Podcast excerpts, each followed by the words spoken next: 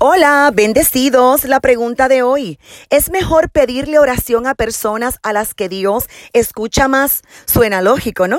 Antes de responderte, sabes que puedes comunicarte en cualquier momento con esta tu servidora, llamándonos al 787-644-2544. También te invito a visitar nuestro podcast en Spotify, Marlene Arroyo. Allí encontrarás esta y todas las respuestas a las preguntas del público. El Padre nos escucha a todos, porque Él lo conoce absolutamente todo. Él es omnisciente, omnipresente y omnipotente. Él es un Dios vivo y tiene oídos para escucharnos. Si no fuera así, orar no tendría sentido alguno. Dios es un Padre amoroso y su misericordia es impresionante. Jesús mismo dijo, pidan y se les dará, busquen y encontrarán, llamen y se les abrirá, porque todo el que pide recibe, el que busca encuentra y al que llama se le abre. Mateo 7, versos 7 al 8.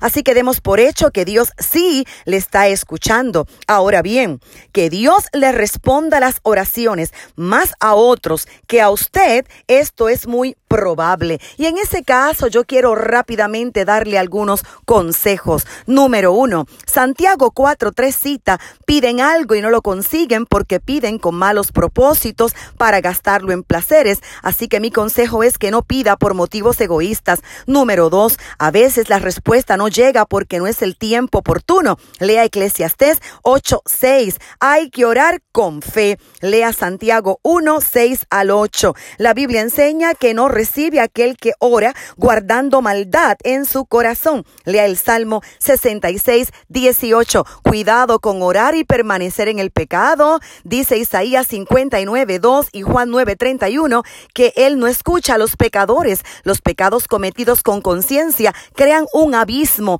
entre la persona y la respuesta de Dios. Número 6. Cuidado con la desobediencia. Proverbios 28, 9 enseña que el que se niega a escuchar a Dios hasta su oración indispone a Dios con él. Número 7. No hay respuesta para los que se hacen de oídos sordos al clamor del pobre o de los que sufren. Lea Proverbios 21, 13. Otro punto importante es que las personas que están bajo la disciplina del Dios Todopoderoso tienen que entender que están viviendo su proceso.